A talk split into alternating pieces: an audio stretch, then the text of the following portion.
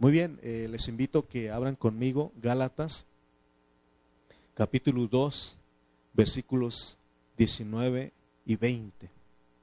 Gálatas, capítulo 2, versículos 19 al 20.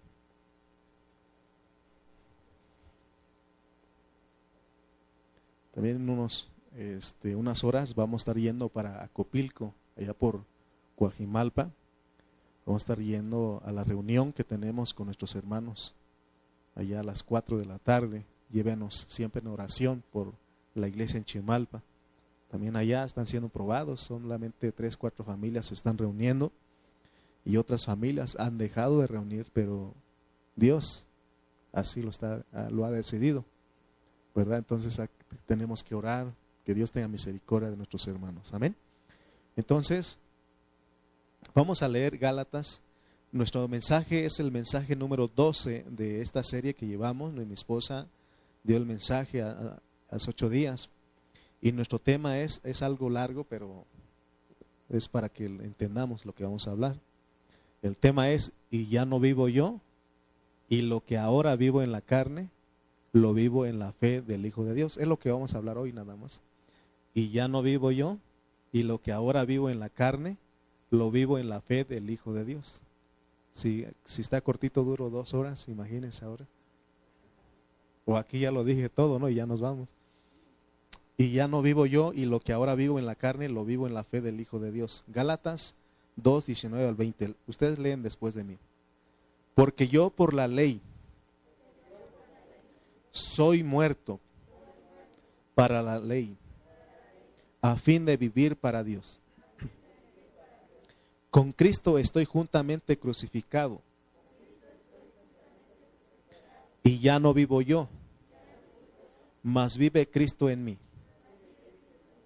Y lo que ahora vivo en la carne, lo vivo en la fe del Hijo de Dios, el cual me amó y se entregó a sí mismo por mí.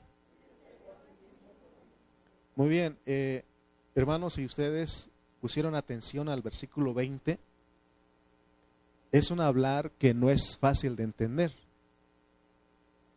Y recuerden que hemos hablado que Dios usa algo que nosotros le llamamos lenguaje divino. ¿De acuerdo? Y a veces es difícil porque fíjense lo que está diciendo Pablo. Con Cristo estoy juntamente crucificado y ya no vivo yo, mas vive Cristo en mí. Y lo que ahora vivo en la carne, ¿se dan cuenta? O sea, ¿qué nos quiere decir aquí? Eh, primeramente, lo que podemos ver en este versículo 20 es de que Pablo nos habla de la crucifixión, porque habla de que estamos crucificados juntamente con Cristo. Con Cristo estoy juntamente crucificado. Esa es la muerte y ya no vivo yo, mas vive Cristo en mí. Está hablando de la resurrección. Entonces este versículo nos va a hablar de la muerte y la resurrección. Pero esto tiene que ser aplicado en nosotros los cristianos. ¿Se acuerdan ustedes que en otra ocasión hemos hablado de que Cristo, cuando Él fue a la cruz, Él fue a la manifestación? Porque Él en toda su vida, en sus 33 años y medio, llevó una vida crucificada. Amén. Y si ustedes analizan, van a ver cómo es que él vivió la vida, una vida crucificada. ¿Se acuerdan que una vez llegaron los griegos y lo querían proclamar como rey? Porque su fama iba creciendo. ¿Y él que dijo? Si el grano de trigo no cae a tierra y muere, queda solo, pero si cae a tierra y muere, lleva mucho fruto. Imagínense, él estaba negando a la fama, porque él había adquirido mucha fama. Entonces eh, vieron los griegos, no, este si lo ponemos, eh, porque lo querían meter a la política, ¿no? Si lo ponen, proclamamos rey, este va a arrasar porque tiene muchos seguidores. Pero ¿qué dijo él? él porque él aprendió a vivir una vida crucificada, ¿ok?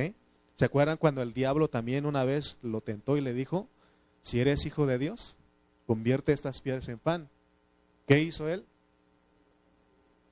Negó, o sea, vivió una vida crucificada porque, o sea, hoy los cristianos no han entendido que a veces, que es más bien, tenemos que vivir una vida crucificada, negarnos a nuestros derechos. este, él no, no convirtió esas piedras en pan. ¿Qué haría usted que, si sabiendo usted que, que, puede convertir las piedras en pan y alguien viene y le dice eso, ¿qué haría usted? ¿Usted demostraría que es poderoso? ¿Verdad? Porque si usted podría hacer eso, usted demostraría, no, que si yo puedo, ¿no? O sea, a veces este, estamos en eso y no, no aprendemos a vivir una vida crucificada, ¿no? Entonces Jesús, él vivió una vida crucificada, pero a la vez una vida en resurrección, porque vivía para Dios, porque él siempre decía, no he venido para hacer mi propia voluntad, sino la voluntad de mi Padre. Entonces lo que está diciendo es que vamos a ir viendo cómo es que se aplica esto en nosotros. Amén. Porque Pablo habla, el contexto del versículo 19 habla de que él dice, yo por la ley soy muerto para la ley. O sea que él entendió. Miren, cuando nosotros ponemos ley, ¿qué cree usted que pasa? Cuando a, las autoridades ponen ley para el pueblo, para la comunidad, ¿qué creen ustedes que pasa? Se quebrantan. Hay más desobedientes, ¿sí o no? ¿Han visto ustedes donde ponen por lo, este, ciertos valores que podemos decir no tirar basura? ¿Qué hay más ahí? más basura, ¿sí o no? Y luego va a la tienda no fumar. ¿Y qué creen ustedes que hace la gente? Va a comprar sus cigarrillos, ¿sí o no? Fumar causa cáncer. ¿Y qué hace la gente? Compra, ¿no? Entonces, es más, hasta le ponen las imágenes, pero ¿qué hace la gente? Ah, entonces, tenemos, porque ese es el, el, punto, lo que estamos llevando, la secuencia que estamos llevando en Gálatas, es de que nosotros no tenemos que vivir en una religión donde se llevan ciertas leyes, porque eso no nos va a llevar a nada. Nos va a llevar a ser desobedientes. Ahora usted me dirá, entonces hermano, ¿por qué usted pone a las 10 la reunión? Se usa, o sea, la ley, si lo usamos legítimamente, sí sirve. Tiene, o sea, cuando yo digo que a las 10, que es la reunión, yo sé que va a haber hermanos desobedientes, ¿sí o no? Pero los que han muerto a la ley, ellos llegan a la, a la, hora que tienen que llegar, ¿sí o no? No necesitan que uno les diga nada. Entonces, ¿a qué voy con todo esto? Porque la carga de Pablo es de que nosotros este, ya no vivamos. Porque si vamos, si queremos vivir nosotros, vamos a querer guardar la ley y no se puede. Amén. Entonces, ¿Qué es lo que Dios quiere que, todo, que todos nosotros descubramos en este versículo? Lo que, él, lo que Dios quiere es que entendamos que no solamente estamos muertos al pecado, porque yo creo que hasta acá ya hemos entendido que estamos muertos al pecado. Ese, ese pecado no está en cierto lugar.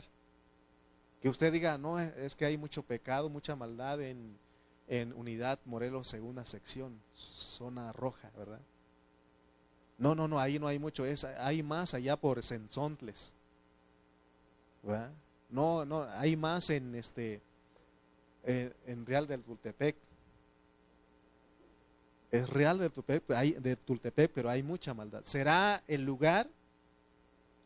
Son las personas, ¿sí o no?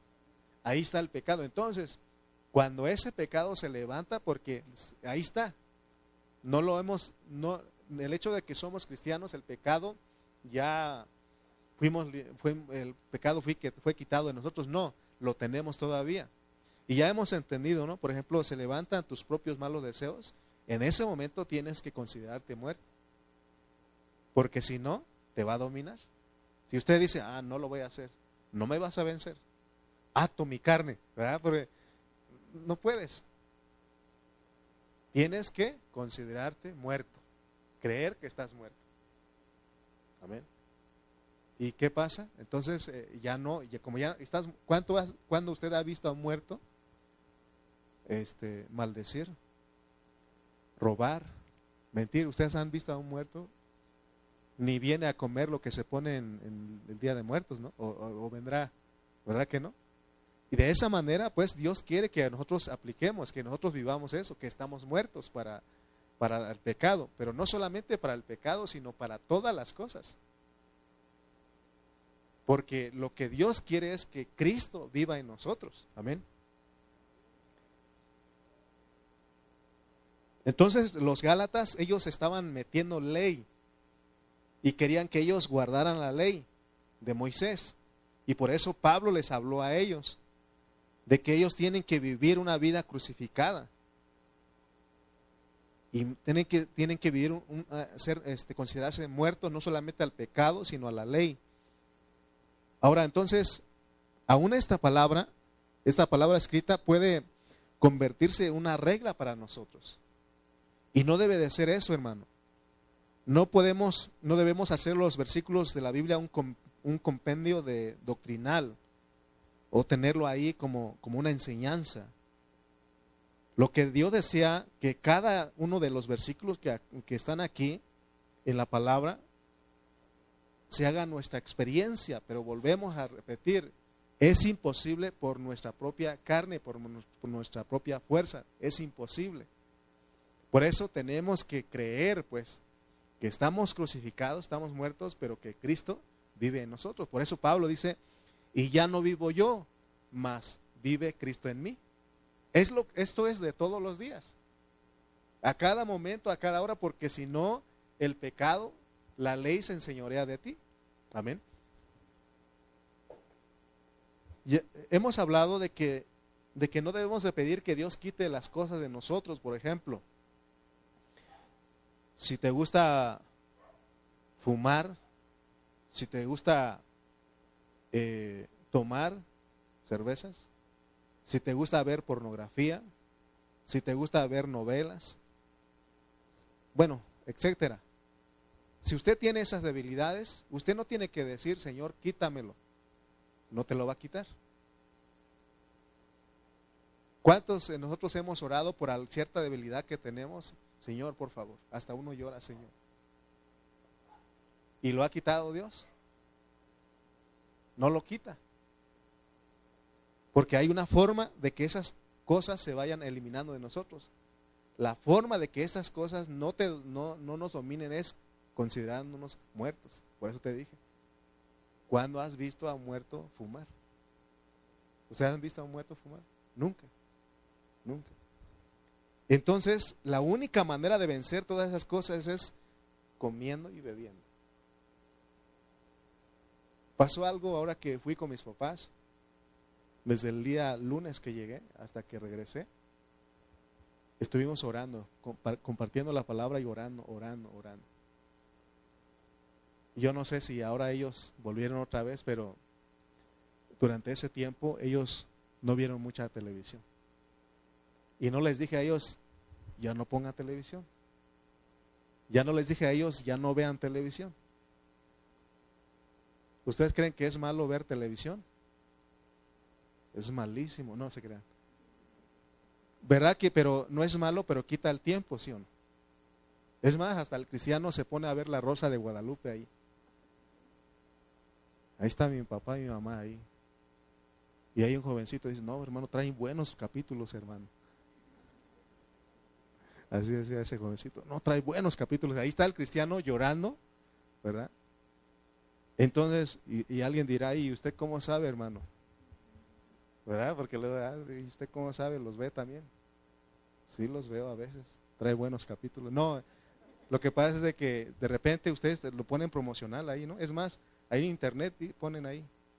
Entonces, y, decía yo de, mis papás, ellos por ese tiempo no vieron televisión. Ni yo tampoco. Porque usted puede, aunque sean cosas buenas, hay cosas buenas en la televisión. Y usted puede estar centrado ahí. Pero, ¿y Cristo? ¿De acuerdo? Entonces, la forma de que todas esas cosas, y ustedes saben por qué no tuvimos tiempo para ver mucha televisión, porque estuvimos hablando la palabra y orando. ¿Sí o no? Estuvimos, eh, si usted come, eso es comer y beber. Ya no se nos habló, ¿no? La palabra sólida es para los que es comida, es comida para los hermanos que ya no alcanzan madurez y la bebida es lechita para los chiquitos como Emil, ¿verdad? Y, por eso en la, nuestra prédica siempre traemos cosas balanceadas, porque estamos pensando en los niños, en los jóvenes y en los adultos, pero también en hermanos que apenas están viniendo y hermanos que ya tienen años que han alcanzado madurez. Porque podemos hablar cosas más elevadas, pero siempre pensamos en eso. Es, es por ejemplo, en la casa, cuando los, la mamá que ella cocina, ella este, hace una comida, un guisado, pero hace su platito de salsa. ¿Qué pasa si la mamá le pone el picante ahí en, la, en, la, en, la, en el guisado? Los más chiquitos ya no comen.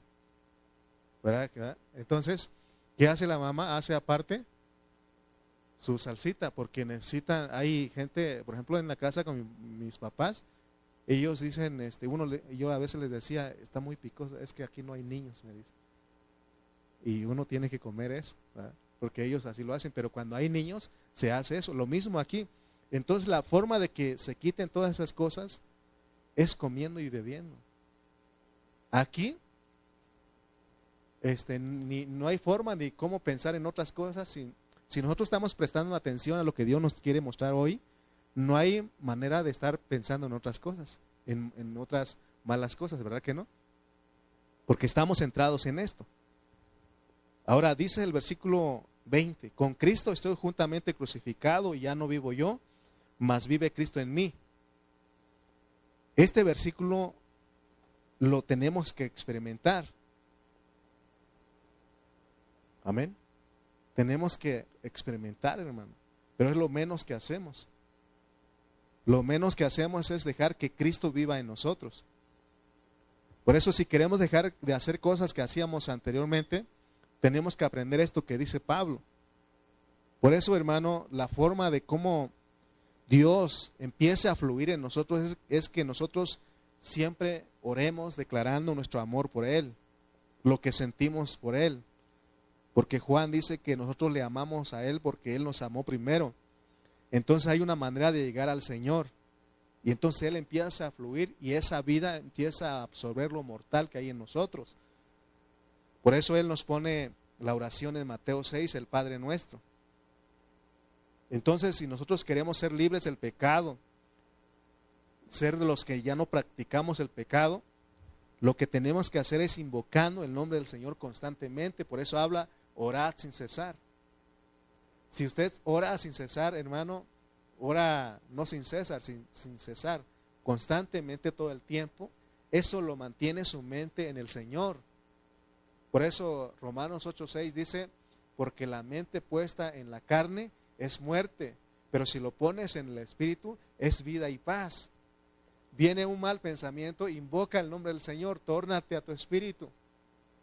Entonces, de esa manera Dios te está quitando esas cosas. No hay forma de que esas cosas sean quitadas de nuestra mente porque están en nuestra, en nuestra carne y nuestro corazón están.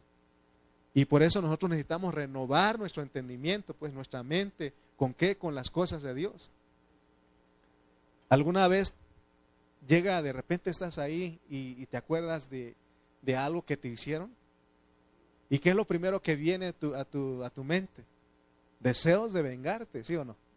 Deseos de desquitarte por ese pachito lo agarro, ¿no? O sea, siempre, o sea, llegan eso y ¿qué tienes que, eh, será, será algo eso para tu alma, bueno para tu espíritu? ¿Es algo que le agrada a Dios? ¿Y qué tenemos que hacer entonces? Dejar que Cristo viva, invocando el nombre del Señor para volvernos al Espíritu. Amén. No es de que yo vaya y ore por ti para que dejes esas cosas, no se puede. Es de que usted empiece, aprenda a invocar el nombre del Señor, como dice Pablo, porque él está declarando algo aquí. Él dice, con Cristo estoy juntamente crucificado y ya no vivo yo. Que en ese momento nosotros nos consideremos muertos, que creamos que estamos muertos para que podamos vivir en resurrección. Amén. Entonces la, oración más elevada es decir lo que el Señor es. Por eso cuando vamos a Él, ¿qué hacemos? Es pedir cosas, pedir cosas. Hay menos hay, menos oración de decir lo que Él es, de adorarlo, de alabarlo, hay menos. Si alguien va a orar por la comida, ¿qué hace? Yo he cometido errores porque muchos hermanos, que ore, que ore el hermano Lalo, ¿por qué? Porque su oración es de dos segundos. ¿Verdad? Y ya entendí que no. Por lo menos debo de adorar al Señor porque Él merece adoración primeramente. Como aquel que dice, no, llegó al rancho y, al pueblo y dice, como es de la ciudad, y, lo pusieron a orar por los alimentos y su oración fue, Señor, bendice de volada este alimento. Amén. O sea, hermano, ni, ni te acordaste quién es el que te proveyó eso, ¿no? ¿Verdad? Y ahora ya agarro mis minutos para dar gracias por los alimentos. Amén. Entonces, la oración del Padre nuestro, ¿qué dice? Padre nuestro, que estás en los cielos, santificado sea tu nombre, venga tu reino, hágase tu voluntad. ¿Se dan cuenta que no empieza el Señor pidiendo cosas? Pero ¿qué hacemos nosotros? Pedir cosas, ¿no? Y líbranos del mal amén. Por eso Emily tenía miedo al mal amén. Ah, no, eras tú, ¿verdad? Es que había una niñita que decía, ¿y tú a quién le tienes miedo? Y, y, le llegó el turno a ella y dijo, al mal amén. ¿Y qué será eso? Decía la maestra. No sé qué será, pero ha de ser algo feo porque mi mamá cuando ora siempre dice, y líbranos del mal amén. Pero se dan cuenta que esta oración, hermanos, ¿cómo empieza? Adorando a Dios. Padre nuestro, que estás en los cielos, santificado sea tu nombre. Venga tu reino, orar, adorarlo primeramente, alabarlo y reconocer o hablar de que se haga su voluntad, su propósito. Pero ¿qué es lo que hacemos nosotros? Siempre pedimos, ¿no? Y no es malo pedir, es bueno pedir, porque luego dice, dice en el versículo, en la parte, danos el pan nuestro de cada día. O sea, sí se puede pedir para nosotros, pero primeramente concéntrate en, eso, en lo que Él es, reconoce quién es Él. Amén. Porque si, porque si nosotros, ah, tampoco es para estar este, rezando cinco padres, padres nuestros, porque en la tradición así veníamos, ¿no? ¿Cuántos padres nuestros eran? No, no se, no se acuerdan ustedes. ¿Ya? Depende. Ah, depende del pecado, dice. ¿Cuántos eran? Tres, cuatro, cinco, depende del pecado. No, pero no se trata de eso. Nosotros es, un, una oración modelo para cómo nosotros tenemos que dirigirnos con Dios. Amén. Entonces consideremos lo que está hablando Pablo. Porque él dice aquí, hermanos, en el 20 regresemos, con Cristo estoy juntamente crucificado. Y él también dice, ya no vivo yo. Amén. Pero en medio pone algo. Y después de eso, con Cristo estoy juntamente crucificado y ya no vivo yo más vive, ¿quién? Cristo en mí, pero luego añade, y lo que ahora vivo. Pareciera una, una contradicción aquí. ¿Estás viviendo, Pablo, o no estás viviendo? ¿No estás viviendo o estás viviendo? Porque es lo que él está diciendo. Ya no vivo yo, y lo que ahora vivo. ¿Qué quiere decir con e, Pablo con esto? ¿Cómo es que él dice que ya no vive y luego dice que sí vive? Es lo que vamos a centrarnos en esta mañana. Él quiere que entendamos que cuando nosotros venimos a Cristo, no somos eliminados. Amén. Por ejemplo, alguien antes decían, hermano, este, ¿puedes ayudarnos a hacer la limpieza? No, hermano, estoy muerto. Un muerto no hace limpieza, ¿verdad? ¿verdad? O sea, se puede, ¿no? Interpretar de esa manera. Pero aún necesitamos porque no se trata de que tú te golpees porque sabes que en tu cuerpo está el pecado, mora el pecado ahí, no es de que te golpees y que te hagas hasta que sangres y no, no se trata de eso. Hay una forma de cómo nosotros, de que esas, de ese pecado que está aquí, no nos domine. Y es lo que Pablo nos quiere enseñar. Que nosotros digamos, como él dice, con Cristo estoy juntamente crucificado y ya no vivo yo. Yo he escuchado a muchos hermanos decir, hermano, es que ya no puedo, hermano. La he regado y otra vez y otra vez y no puedo. ¿Usted alguna vez ha dicho eso? Usted sabe que está mal lo que está haciendo y, lo está haciendo y lo sigue haciendo y le pide a Dios y hasta llora. Pero ya entendió, ¿no? La fórmula, ¿no? ¿Cómo es que se puede? Comiendo y bebiendo. Amén encontré a un hermano ahora que fui, a Oaxaca Hace unos años lo conocí y él estaba bien ferviente en la iglesia. Se sabía la palabra y todo eso. Y ya en, su, en trabaja ya venía con, con su bolsita y ahí estaban las cervezas ahí. Y nosotros íbamos a la reunión. Y yo le dije, le grité desde lejos, hay tiempo todavía, le dije. Hay tiempo. Se acercó a mí. La verdad, aquí ando perdido. Mira lo que fui a comprar. Hay tiempo, le dije. Pero tú sabes quién eres, ¿no? Le dije. Tú sabes quién eres. Él sí, dice, pero aquí estoy. Le dije, vete y tómate de esas y vuelve a Dios. Pues ya iba, ¿no? Pues lo estaban esperando. Porque si yo le dijera, no, tira esas cosas, no, pues lo regañan a él, le, cobran. Le dije, pues vete, tómate esas últimas, pero regresa a Dios. Porque, y ya de ahí empezó él a hablar la palabra conmigo. Porque sabe quién es, solamente que lo tiene engañado el diablo ahí. Amén. Y es lo que pasa, pues, que las personas cuando caen, piensan que eh, el diablo los hace creer que ya no tienen misericordia, que ya no tienen perdón. Mi pregunta es, eso que tú te emborraches con una mentira, ¿cuál pecado es más grande? ¿El que te emborraches o el que eches una mentira. Son iguales, pero ¿cuál se ve más?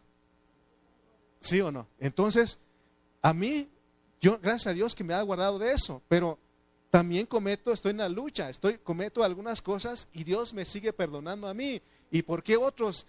Es que se dejan engañar. Y también el diablo me quiere engañar a veces, pero Dios me levanta, me acuerdo de quién soy en Cristo. Y Él dice, si confesamos nuestros pecados, Él, él es fiel y justo para perdonarnos y limpiarnos de toda maldad. Tenemos que usar fe para creer eso, mis hermanos. Amén. Pero a veces nosotros nos quedamos ahí. Entonces, Pablo dice que tenemos que aprender esto, porque la carne ahí la vamos a traer todavía. Hasta que nos muramos, este que esta carne se quede.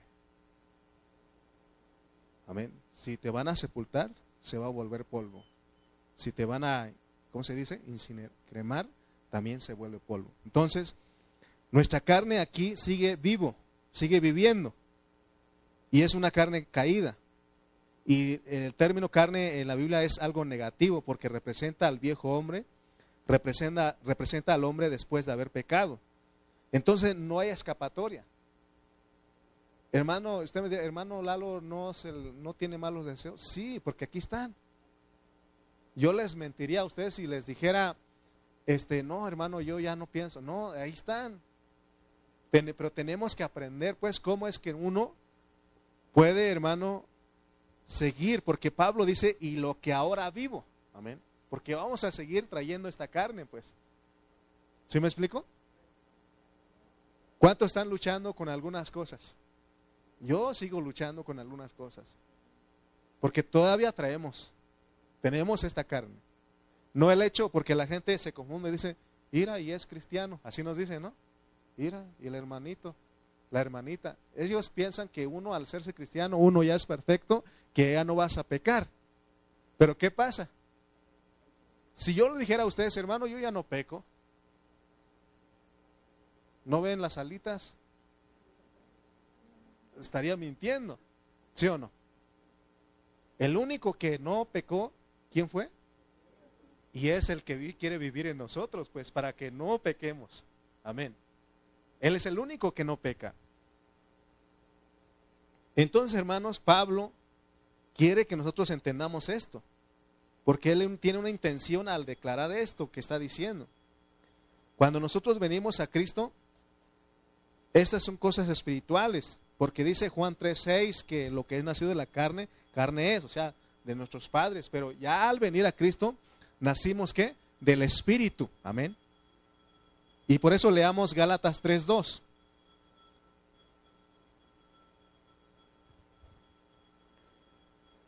Dice el 3.2 de Gálatas, esto solo quiero saber de vosotros. ¿Recibisteis el Espíritu por las obras de la ley o por el oír con fe? ¿Cómo fue que usted recibió el Espíritu, mis hermanos? Por, por fe. Porque alguien le habló la palabra y eso produjo fe en usted. Amén. Por eso Pablo dice, entonces, ¿cómo quieren vivir bajo un régimen, bajo una ley? Ustedes recibieron al Señor por fe, recibieron al Espíritu por fe y nuestra vida tiene que ser por fe. Amén. Por eso dice que más el justo por la fe vivirá. O sea que se trata de que nosotros vivamos por fe, creamos a lo que Dios dice en su palabra. Usted tiene que creer que Dios ya lo hizo, ya terminó la obra en usted. Tiene que tener esa fe y caminar en pos de esa, de esa meta. Amén. Entonces, de acuerdo al apóstol San Pablo, desde que nosotros venimos a Cristo, el Espíritu Santo entra en, nosotros, entra en nuestro espíritu, por eso Él ya no se va. ¿Qué pasa con un cristiano que cae y de repente, de repente anda en otras cosas? Si él es cristiano genuino, ahí lleva el Espíritu Santo dentro de él. Pero ¿qué pasa con el Espíritu Santo? Está triste. Porque él no fue sellado para andar en eso. Por eso tiene que volver, porque el Señor siempre va a estar esperando. Mientras hay vida, podemos regresar a Dios. Por eso yo le dije a este, esta persona, le dije, todavía hay tiempo. Ya muerto, ya no hay tiempo. Puedes hacer lo que quieras después de, le puedes hacer a esa persona, pero ya no hay tiempo. Pero Dios me dio la oportunidad de, de decirle a él, hay tiempo todavía. Hay tiempo de que regreses a casa, le dije, regresa, regresa a tu puente. Yo sé que algo, algo desperté en su ser interior porque lleva al Espíritu Santo, porque Él es un creyente. Amén. Entonces nosotros venimos a ser la morada del Espíritu Santo. Esto es un hecho, no es una doctrina. Amén. Porque yo tengo la sensación de vida. ¿Usted tiene la sensación de vida? ¿Sabe? ¿Está consciente de que tiene el Espíritu Santo en usted? ¿Cómo puedo yo saber que tengo el Espíritu Santo dentro de mí? Porque hay un sentir de vida y hay un sentir de muerte. Cuando yo hago cosas que no debo de hacer, hay un sentir de muerte. Y cuando yo ando en la voluntad de Dios, también hay un sentir de vida, ¿sí o no? Y no necesito de que nadie me diga que yo tengo el Espíritu porque yo lo tengo. Amén. Emily, a ver, dinos una, una grosería. Que te escuchen todos los hermanos. Eh, te la sabes, pero no lo dices porque hay, hay algo en ti. ¿Sí o no? Porque tú crees en Jesús. Parece que, sí, Emiliano. Hay algo en ti. Yo no necesito decirle a él que él tiene, tú tienes. No, él tiene. Él tiene porque él lo recibió. Amén. Entonces, Pablo tiene una intención cuando nos dice, ya no vivo yo, mas vive Cristo en mí. Está diciendo que Cristo entró en nosotros. Este, este versículo de Gálatas 2.20 nos ayuda a entender que cuando nosotros, más bien que nosotros tenemos una unión orgánica con Cristo, Él nos hicimos uno con Él. Amén. Nos hicimos uno con Él nos hemos hecho uno con Cristo y que no solamente nos unimos con Cristo en su vida y en su naturaleza, sino también en su crucifixión. Por eso Pablo dice, con Cristo estoy qué? Juntamente crucificado. Eso también tenemos que creerlo. Y no solamente en su crucifixión, sino en su resurrección y en su entronización. Si Cristo fue crucificado, si Cristo fue resucitado, si Cristo fue entronizado, ahí estamos con Él. Porque nos hicimos uno con Él. La Biblia dice, el que se une al Señor, un espíritu es con Él. Venimos a hacer ese café con leche. ¿Se acuerdan que hablamos en otro tiempo? Si alguien llega de visita con usted y, usted dice, ya le preparé su café, le puse leche, y si esa persona le dijera a usted, no, yo no, no solamente no me gusta a mí café con leche, nada más quiero café. ¿Acaso usted habrá alguna forma de que usted separe eso? Ah, espérame tantito, voy a quitar la leche entonces. ¿Se podrá? No, no se puede porque se hizo uno. Así nosotros con el Señor. Por eso Corintios dice, ¿no? El que se une al Señor, un espíritu es con él. Entonces, gracias a Dios que eso no solamente ocurrió en esta tierra, porque en Efesios hemos leído que fuimos creados en Cristo Jesús. ¿De dónde? Desde la eternidad pasada. Fuimos creados desde antes de la fundación, pero venimos en Cristo. Entonces, aquí Pablo en Gálatas 2.20 nos habla de la unión orgánica que nosotros tenemos con Cristo. Y en esa, a través de esa unión nosotros venimos a ser humanos divinos. Por eso usted no crea que solamente lleva la vida humana, tiene la vida divina usted, por el Cristo que vive en nosotros. Así como Cristo, Él fue divino humano, entonces él al entrar en nosotros hace que tengamos algo de Él dentro de nosotros, que es lo divino. Pero que también entró Él en nosotros como humano en resurrección. Por eso Él está ahí, por eso dice Filipenses, ¿no? Dice que por la oración de la iglesia y por la suministración del Espíritu de Jesucristo, esto será, en mí, resultará en mi liberación. Porque ahí están las dos cosas. Está la humanidad y está la divinidad. Por eso Él dice que se compadece de nosotros. Cuando nosotros nos dolemos de algo, ¿usted cree que el Señor no sabe? Él sabe, Él, se, él sufre con nosotros, porque nos hicimos una, una unión orgánica con Él, una unión de vida con Él y Él está ahí con nosotros. Por eso veamos en esta mañana lo que tenemos, lo que somos, lo que tenemos en Cristo. Pregunto nuevamente, si usted es un hermano que casi no ora, casi no lee la palabra, ¿Qué cree, cree usted que pasa con el Espíritu Santo? ¿Cuál es la reacción del Espíritu Santo en usted? ¿Estará contento? ¿Estará feliz? Se contrista, dice la palabra. Amén. Entonces, hermanos, se dan cuenta que no estamos ya desde el momento que recibimos al Señor, Él está en nosotros. Por eso la Biblia dice, cerca de ti está la palabra. En tu boca y en tu corazón. Cercana está la palabra. Es solamente de que nosotros le invoquemos y no es de que Él venga desde los cielos a ayudarnos a nuestro auxilio, sino que, hermano, tenemos que saber que aquí está. Está en nosotros, está en nuestro espíritu. Es solamente de que le invoquemos. Pero ¿qué ha pasado con nosotros los cristianos? Casi no invocamos el nombre del Señor. ¿Usted invoca el nombre del Señor? Pero casi nada más cuando nos pasan cosas malas, ¿no? Pero en otro tiempo, cuando, o sea, esto se trata de invocarlo constantemente, orad sin cesar. Que usted esté pensando en el Señor constantemente. Nosotros tenemos a un Cristo dentro de nosotros, que es un ser divino, humano. Entonces, tenemos a ese, a ese Cristo eh, con una humanidad en resurrección que está dentro de nosotros.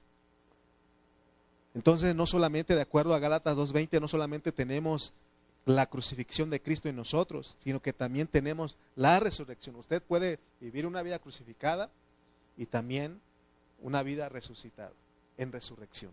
Amén. Porque aquí Pablo dice, eh, en el 2.20, él habla de que habla yo y Cristo, y Cristo y yo, porque somos uno. Amén. Por eso siempre les pregunto, cuando uno ahora no voy a ir a la reunión. Usted no quiere, su carne no quiere, pero ¿quién sí quiere? Ahora no voy a orar. Usted no quiere en su carne, pero ¿quién sí quiere? ¿Que no dice que él siempre oraba? Amén. Entonces vamos, vamos a ver que si tenemos a un Cristo resucitado dentro de nosotros, sin embargo nosotros la mayor parte del tiempo vivimos vidas derrotadas es porque no hemos aprendido, no estamos conscientes de lo que nosotros tenemos. Por eso se, nos está recordando otra vez. Amén. Porque si dentro de nosotros tenemos a ese Dios tan grande, y ya sabemos, porque ya lo estamos hablando hasta este punto, pero si al hacer un análisis, un resumen de nuestra vida cristiana, conforme a los años que llevamos, podemos hacernos la pregunta, ¿Cuántos años de los que llevo de, mi vida cristiana he vivido crucificado y en resurrección? ¿Cuánto tiempo de luz ha habido en mí y cuánto tiempo de oscuridad? Si usted analiza los años que ya lleva de cristiano, usted va a ver cuánto realmente ha, vivido crucificado y resucitado. De 24 horas, quizá mantenemos nuestro pensamiento en Dios solamente cuatro horas o dos horas. ¿Cuánto? Pero las demás horas, hermano, Porque luego se ven nuestras pláticas, ¿no? Porque de acuerdo a tu plática, ahí está tu pensamiento. Donde está vuestro tesoro, ahí está vuestro corazón. Entonces, usted de las 24 horas, ¿cuánto tiempo usted, su pensamiento está en Dios? ¿Cuánto? Siendo sinceros, siendo honestos, en mi caso yo tengo 22 años de cristiano pero de esos 22 años, ¿cuántos años realmente he vivido íntegramente para Dios? Si yo soy honesto y sincero, al hacer cuentas, al, examinar todos esos 22 años, salgo perdiendo. Por eso les empecé diciendo que todos estamos luchando. Yo no estoy aquí delante de ustedes porque para impresionarles y para aparentar ser un gigante espiritual. Somos compañeros, estamos en una lucha. Estamos viendo cómo podemos vivir una vida en resurrección, una vida victoriosa. Amén. Por eso Pablo en Filipenses 3:13, él dijo, no pretendo haberlo ya alcanzado. Una cosa hago, olvidando lo que, ciertamente lo que queda atrás, y prosigo a la meta. ¿Sí o no? Porque si usted empieza a analizar y no vivía todos esos años, quizá bien poquito tiempo, bien poquitos días, agradé al Señor. Y si usted se queda en eso lamentándose, entonces usted puede que se desanime. Por eso estamos diciendo, todavía hay tiempo. Estamos vivos ahorita. ¿Sí o no? Si usted ahorita le dice, Señor, perdóname, y usted confiesa sus pecados, dice que Él es fiel y justo para perdonarnos y limpiarnos de toda maldad. Él dice, borrón y cuenta nueva. Amén. Entonces, nosotros, hermanos, tenemos, por eso yo no, no, no estoy aquí eh, pretendiendo de que ustedes son menos que yo, de que yo ya la tengo hecha, no. Estamos luchando todos. Estamos luchando todos. Y gracias a Dios eso, porque si yo supiera que ya estoy a punto de alcanzar la meta, yo los miraría a ustedes con menosprecio. Pobrecitos los tultitlenses, ¿verdad? Pablo siempre se hacía uno con el cuerpo, por eso yo les digo a ustedes, estamos en la lucha. ¿Estás luchando? Usted está luchando, yo también.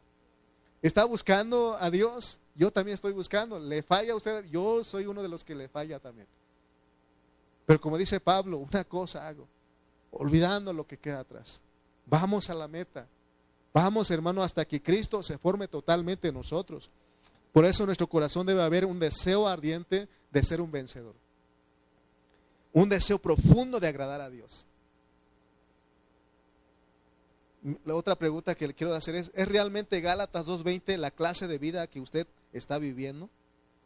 Porque de acuerdo a este versículo, otra persona es Cristo el que debe estar viviendo dentro de nosotros y no es para tenerlo de adorno. Cristo vive dentro de nosotros y Él quiere sentirse libre para expresarse a través de todo nuestro ser.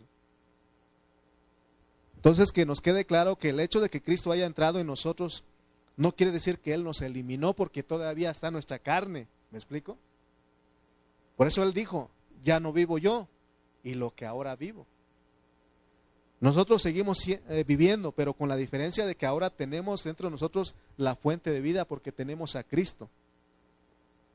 Allí está alguien que tiene un elemento divino y que tiene una vida eterna. Por eso dice Pablo a Timoteo, echa mano de la vida eterna que tú tienes. No somos igual que los que no han recibido a Cristo, pobrecitos de ellos porque no han recibido a Cristo, no tienen dónde echar mano. Sin embargo, nosotros los cristianos, los creyentes, sí tenemos dónde echar mano. ¿Me explico, hermanos? Ahora, si, si nosotros ya teniendo la vida divina dentro de nosotros, pero de repente, como les dije, llegan momentos en que odiamos, nos acordamos de alguien que nos hizo empezar el odio ahí, tenemos malos deseos, mentimos. ¿Por qué nosotros no vivimos vidas victoriosas? ¿Por qué no es realidad Gálatas 2.20 en nosotros? ¿Por qué no estamos llevando una vida crucificada, una vida en resurrección? ¿Por qué? Mire lo que dice, aquí Pablo mismo nos da la clave, la parte última de este versículo dice, y lo que ahora vivo en la carne, lo vivo en la fe del Hijo de Dios, el cual me amó y se entregó a sí mismo por mí. Esta, esto, esta, es la, esta parte es la que nos debe de hacer entender cómo es que debemos vivir, siguiendo, eh, vivir en nuestra carne, porque aquí la tenemos todavía. Amén. Y lo que ahora vivo en la carne, lo vivo en la fe del Hijo de Dios. ¿Cuál ha sido nuestro problema? Nuestro problema es que nosotros no hemos dejado que Dios aumente en nosotros la fe para vivir una vida que le agrada a Él. Nos hace falta fe, hermanos. Por eso a veces dudamos. Aún dudamos de nuestra salvación. Dudamos, hermano, de lo que Dios dice en su palabra que somos. Amén. Hebreos 11:6 dice, Hebreos 11:6 dice, pero sin fe es imposible agradar a Dios. ¿Sabes cómo se agrada a Dios? Por la fe. Y Pablo dice que es la fe del Hijo. Nuestro problema serio es que nosotros vivimos sin experimentar lo que Dios dice en su palabra, debido a que nosotros no accionamos nuestra fe. Tenemos que creer lo que Dios dice en su palabra, lo que somos. ¿Qué es la fe? La fe es la certeza de lo que se espera, la convicción de lo que no se ve. Si Dios dice que Él es el que vive en mí, debo de creerlo, debo de accionar mi fe. Pero sabe que, hermano, nosotros no, este, usamos esa fe. Fallamos. Y viene el diablo, nos engaña y nos hace creer que ya no servimos para nada. Entonces nosotros nos quedamos con ese pensamiento y no echamos mano de esa fe que Dios nos dio a nosotros. Nuestro problema es que no hemos tenido suficiente fe para creer a la palabra del Señor. Porque aquí dice que estamos crucificados y tenemos que creerlo. Pablo dice que nosotros lo, que vivimos en la carne, en nuestro ser caído, tiene que ser vivido en la fe del Hijo de Dios. Porque todavía tenemos esa carne. No fuimos eliminados, ¿verdad que no? Porque Él pudo haberlo hecho. Desde el momento que creímos, Él pudo haber hecho, Dios pudo haber hecho todo y darnos un cuerpo glorificado y no había ningún problema. Pero Él tiene un propósito. Él quiere avergonzar a sus enemigos de que de los seres caídos Él logró algo y Él lo está logrando. Por eso nos deja nuestra carne todavía, por eso no nos elimina cuando venimos a Cristo. Qué fácil sería, ¿no? Dios, cuando nosotros creemos, nos da un cuerpo glorificado, nos transforma y nos da un cuerpo glorificado, no habría ninguna forma, ni usted no tendría ningún mal pensamiento. Pero sin embargo Dios lo deja, porque nos necesita en, este, en esta tierra, Él necesita ser expresado y representado en esta tierra. Por eso necesitamos aprender cómo es que se vive todavía en esto, en nuestra carne, en este cuerpo de, pecado. Esa fe que Dios ha puesto en nosotros, es por medio de su persona, o más bien esa fe que Él ha puesto en nosotros por medio de su persona puede fluir en nosotros. Pero es hasta que nosotros le, amemos, le creamos, que, nosotros estemos apasionados por Él y creer lo que Él dice en su palabra. Si Él dice que usted está juntamente crucificado con Cristo, tiene que creerlo. Si Él dice que usted puede vivir en resurrección, créalo porque es lo que nos va a hacer vivir una vida victoriosa como Pablo. Amén. Pablo no era alguien de otro mundo. Él seguía con esa carne de pecado, igual que usted y yo. Pero él un día llegó a decir, he terminado la carrera. Él llegó a decir, ya no vivo yo, más vive Cristo en mí. Él llegó a decir, para mí el vivir es Cristo. Él llegó a decir, todo lo puedo en Cristo que me fortalece, porque él usaba la fe del Hijo para creer en eso. Muchos hermanos no usan la fe del Hijo para vivir la vida cristiana. Ellos quieren tratar todavía por sus medios, por medio de la religión, agradar a Dios, esforzarse para vivir una vida que le agrada a Dios. Imposible, imposible. Por eso nosotros, nosotros necesitamos ver qué es lo que nosotros hemos recibido. Usted recibió a un Cristo crucificado. Usted recibió a un Cristo resucitado. Usted recibió a un Cristo entronizado. Y podemos vivir una, una vida victoriosa en esta tierra. Pero ¿qué ha pasado? No hemos usado la fe. Es que nosotros, el problema de nosotros los cristianos es que creemos a medias. Que no el Señor le dijo, si tuvieras fe como un grano de mostaza. Otras veces le dijo a sus discípulos, hombres de poca fe. Si Él estuviera con nosotros, Él diría, hombre de poca fe. Porque nosotros, mire, cuando estamos enfermos, nosotros, nuestra fe es eso, de que hasta que nos, nos sanamos, entonces creemos que Dios hizo el milagro. Y esa no es fe.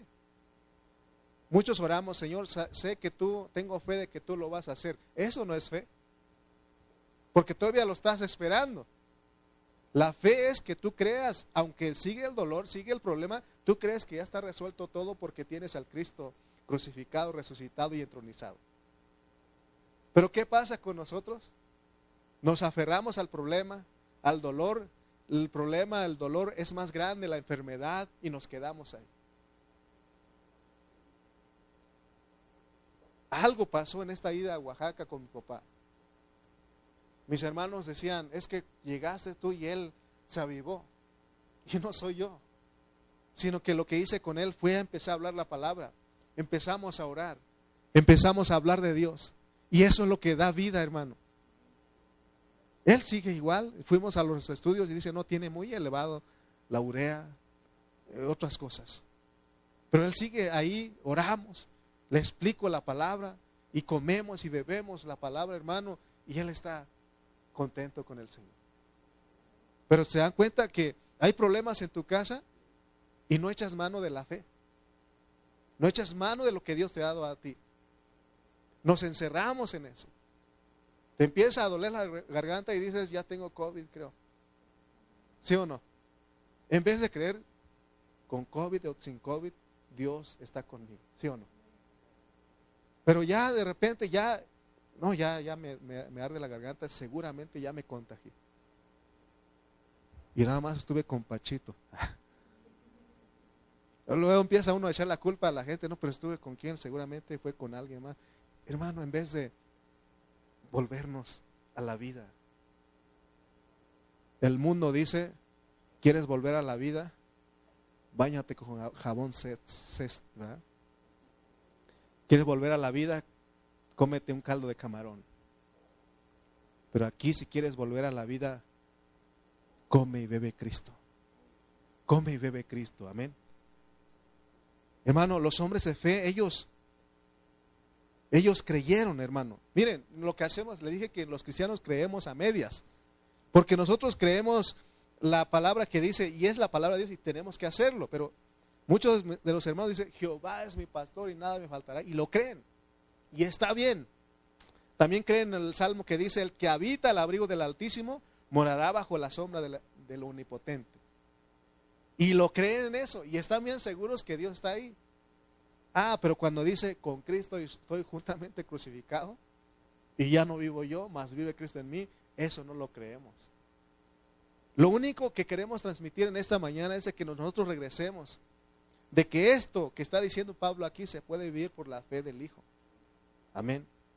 Ya no vivo yo, más vive Cristo en mí. Y lo que ahora vivo en la carne, porque todavía me vas a ver ahí, lo vivo en la fe del Hijo de Dios.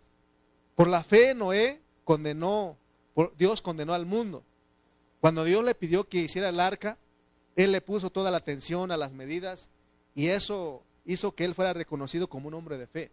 No que, era, no que no era perfecto, pero él le creía a Dios. David le creía a Dios. Era un hombre pecador igual que nosotros, pero ellos tenían eso de que le creían a Dios, tenían fe. Amén. Y es lo que se ocupa en este tiempo, gente de fe. Vienen, porque vienen, sabemos que vienen problemas, vienen enfermedades más fuertes. Ya se está combatiendo al COVID, pero vienen otras más. Y si nosotros nos mantenemos preocupados y asustados, atemorizados por todas esas cosas, ¿cómo vamos a, ni vamos a llegar a la, a la edad que Dios dice que, o vamos a llegar bien enfermos. Porque vas a estar bien este, eh, preocupado, vas a estar con miedo. ¿Y qué va a llevar traer, traer eso a tu vida? La hipertensión, el diabetes, otra enfermedad. Y vas a volverte loco porque viene tanta enfermedad. Y en vez de eso, hermano, ¿por qué no confiamos en Él? Porque tú guardarás en completa paz a aquel cuyo pensamiento en ti persevera, porque en ti confía, ha confiado. Tenemos que, hermano, mantenernos en el Señor. Si el Señor ha decidido algo, tiene que pasar. Pero nosotros tenemos que echar mano. Mientras tanto hay tiempo, tenemos que hacer lo que dice Pablo. Ya no vivo yo. Pero primeramente con Cristo estoy juntamente crucificado. Ya no vivo yo, mas vive Cristo en mí. Y lo que ahora vivo en la carne, lo vivo en la fe del Hijo de Dios que me amó, el cual me amó y se entregó a sí mismo por mí. Amén. Entonces, ¿Nos damos cuenta que hemos negado a Dios? Por eso vivimos derrotados. De aquí en adelante, si usted ha puesto atención a lo que Dios nos ha estado mostrando en esta mañana, no hay que seguir viviendo en la carne sin la fe del Hijo de Dios. Necesitamos la fe del Hijo de Dios. Toda nuestra carne es para vivir en la fe del Hijo de Dios. Amén. Creer lo que Él dice que somos nosotros, lo que la palabra declara. Ya dijimos que en nuestra carne están las concupiscencias, que son los malos deseos, aún las cosas buenas. Entonces cuando nuestra carne quiere accionar, en ese momento tú tienes que usar la fe para creer que usted está crucificado. Porque la carne no solamente tiene cosas malas, sino también tiene cosas buenas. Las cosas malas es de que hay una discusión entre, entre el matrimonio, ¿qué pasa? Hay una discusión entre los hijos, los hijos, ¿qué pasa? Ustedes de verdad que pueden decir ahí, estoy crucificado, ¿verdad que no? Si ella me dijo, si él me dijo, yo también puedo, ¿sí o no? Ya te tuviera al suelo. es que así dicen los muchachos. Entonces, hermano, los pocos días que nos quedan, escuchen bien, los pocos días que nos quedan. ¿Por qué usted viene con eso, hermano? Usted me puede decir eso. La verdad quedan pocos días. Los pocos días que, que nos quedan para servir a Cristo, porque la Biblia dice que Cristo está a las puertas. Nosotros tenemos que desear profundamente, anhelar profundamente vivir la realidad de la palabra. A nosotros los cristianos gentiles Dios nos ha dado una gran bendición ¿verdad? De conocer todo esto, porque esto Dios solamente se le revela a los cristianos gentiles, a los judíos les cerró, les cerró el entendimiento. Pero si nosotros no la aprovechamos, sino que la desaprovechamos, tristemente vamos a ir al lloro y al crujir de dientes. No bastaron, no fueron suficientes 80 años para que nosotros llegáramos a decir como Pablo aquí en Gálatas 2.20. Por eso nosotros tenemos que venir al Señor. Si usted en esta mañana reconoce, dice, sí, no he vivido para el Señor. Más tiempo he, vivido en mi carne. No he usado la fe del Hijo de Dios. Es momento de pedirle perdón. Porque no nos hemos hecho realidad la palabra de Dios en nosotros al no tener la fe suficiente que se requiere. Si tú oras, le dices, Señor, aumenta mi fe, él te va a aumentar tu fe. Pero realmente ya lo tienes. Es de que, lo creas. Amén. ¿Qué hizo usted para venir a Cristo? ¿Usó su fe? No fue la fe de usted. Porque la Biblia dice que la fe viene por el oír y el oír la palabra de Dios. Él le dio la fe. Entonces Él le puede seguir dando fe, ¿sí o no? Y esa fe ya lo tenemos porque es el Cristo que está aquí. Pero es una forma de decir para que se entienda porque esta fe del Hijo mueve montañas para que la palabra de Dios sea una realidad en nosotros. Es lo que tenemos que buscar. La fe del Hijo va a hacer que todo lo que hemos lo que no hemos podido dejar se caiga solo, sin nada, sin, sin que nosotros hagamos nada. Solamente tenemos que usar la fe, vivir a Cristo, comiendo y bebiendo. Si nosotros vivimos la persona de Cristo, cualquier cosa que nos diga la Escritura, todo versículo de la Biblia será respirado y experimentado por nosotros, porque tenemos al Cristo que es crucificado, al Cristo que es en, en resurrección y entronizado en nosotros. ¿Con qué razón Pablo dijo, todo lo puedo en Cristo que me fortalece? Mucha gente usa, esa frase, ese versículo, para otras cosas o para ciertas cosas. Hermano, voy a comprarme una pantalla. Hermano, voy a comprarme un terreno. Eh, sí, hermano, todo lo puede usted en Cristo que lo fortalece. Pero no lo usan para lo que realmente es, que es vivir la vida de Cristo. Es que Cristo se forme totalmente en nosotros. Eso es lo que cuenta. Ese es el, el misterio de la piedad. Que Cristo se forme totalmente en nosotros. Estamos a pocos días de que el Señor cumpla su palabra. Lo importante es cómo estamos cerrando, cómo estamos llegando. ¿Está haciendo realidad esto? Y si no, hay tiempo todavía. Hoy podemos decirle al Señor, Señor, perdónanos. Hoy podemos decir, Señor, he, vivido más yo, el viejo Lalo, y no he, no he dejado, no he usado la fe de tu Hijo para que tú vivas en mí. Amén. ¿Usted le cree a la palabra? ¿Le cree usted? ¿O va a seguir dudando? Hoy tenemos que creer, porque Dios nos quiere llevar a una experiencia. Que venga lo que venga, usted está confiado en Él tiene la fe en Él. ¿Le falló al Señor? Levántese, sacúdase y vámonos. Pídale perdón, ahí dice la palabra. Si confesamos nuestros pecados, Él es fiel y justo para perdonarnos y limpiarnos de toda maldad. Sigamos adelante. Amén, iglesia. Póngase de pie, por favor.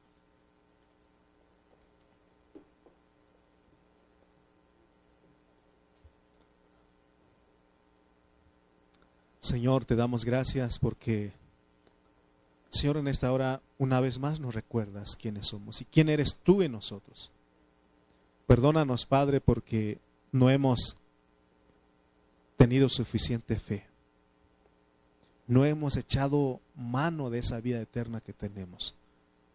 No hemos echado mano de ese Cristo maravilloso que tenemos. De ese Cristo crucificado, de ese Cristo resucitado, de ese Cristo entronizado. Perdona, Señor, nuestra negligencia. Perdónanos, Padre. Pero aquí estamos, Señor. Queremos agradarte, Padre. Oh, Señor, gracias. Gracias por tu hablar en esta hora. En el nombre de Cristo Jesús. Amén. Amén.